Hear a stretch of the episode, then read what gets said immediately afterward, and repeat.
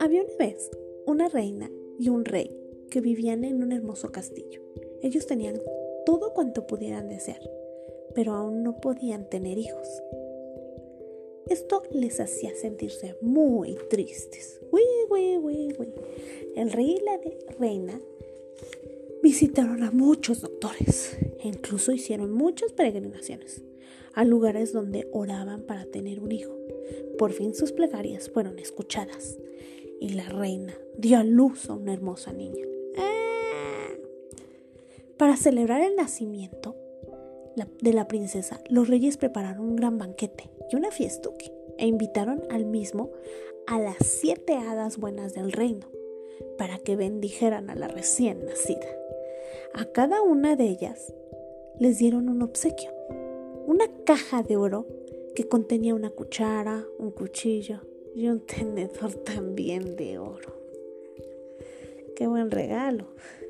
Justo cuando estaban a punto de terminar la fiesta, las y las siete hadas se disponían a bendecir a la bebé. Una vieja hada entró al castillo. Todos se sorprendieron. ¡Oh! Al verla, pues hacía muchos años que ella se había encerrado en la torre. Por esa razón y también porque el hada no era muy querida, en el reino todos olvidaron invitarla. Ups. El rey al verla añadió rápidamente una silla. Uy, una silla para la colada, por favor. Y ordenó que le trajeran el mismo obsequio que había entregado a las demás hadas. Ups, pero solo pudieron conseguirle la caja, sin los cubiertos. Esto enfureció tanto a la vieja hada que comenzó a quejarse y amenazar a todos los presentes, aunque solo una joven hada la pudo escuchar. Ay, como toda coladita, ante el temor de que la vieja hada pudiera maldecir a la princesa, la joven hada se escondió detrás de una cortina, pues quería ser ella la última en bendecir a la niña y así poder anular cualquier posible maldición que la hada vieja le hiciera. Después de que las hadas terminaron de comer, todas se reunieron alrededor de la princesa para bendecirla. La primera la bendijo diciendo, la princesa será la más bella del mundo. La segunda y la tercera continuaron bendiciéndola, con inteligencia y elegancia. La cuarta dijo que bailaría muy bien. La quinta y la sexta dijeron respectivamente que cantaría como un ruiseñor y tocaría toda clase de instrumentos musicales. Mm, un tambor, una guitarra eléctrica pudiera ser. Y entonces llegó el turno de la vieja hada, quien moviendo la cabeza con malicia,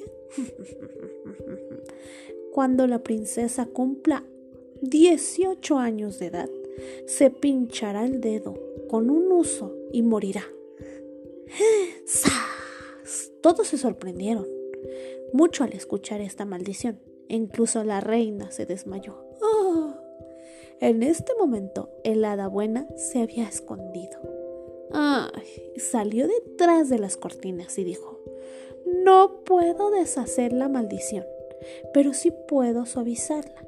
La princesa no morirá, solo caerá en un sueño profundo que durará 100 años. Ay, después un príncipe llegará y la despertará.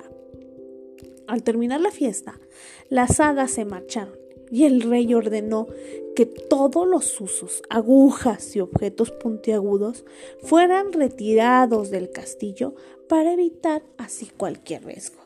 Pusieron los 18, los quito hasta los 18, pero bueno. Pasaron muchos años y la princesa se había convertido en una hermosa joven. En la mañana de su 18 año, cumpleaños, mientras su mayoría de edad, mientras deambulaba por el castillo, llegó hasta la parte superior de la torre. Allí había una vieja mujer tejiendo con el uso que como además era sorda, nunca había oído hablar de las órdenes del rey.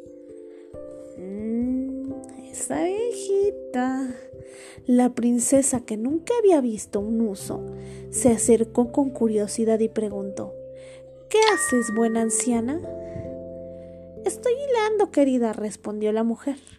Por favor, déjame ver si puedo hacerlo. Girar yo también, añadió la joven ilusionada. Pero, según ella, agarraba el uso. Se pinchó el dedo con una aguja y se quedó dormida al instante. La pobre anciana quedó asustada y pidió ¡Socorro!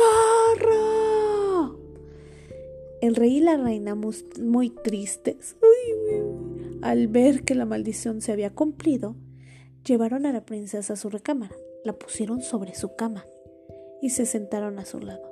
Pronto apareció la hada buena, quien sabiendo que la princesa despertaba después de cien años, se asustaría.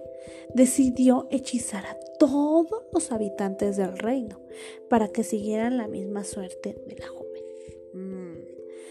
Por todo el reino comenzó a crecer una frondosa vegetación que pronto cubrió los muros y torres del castillo.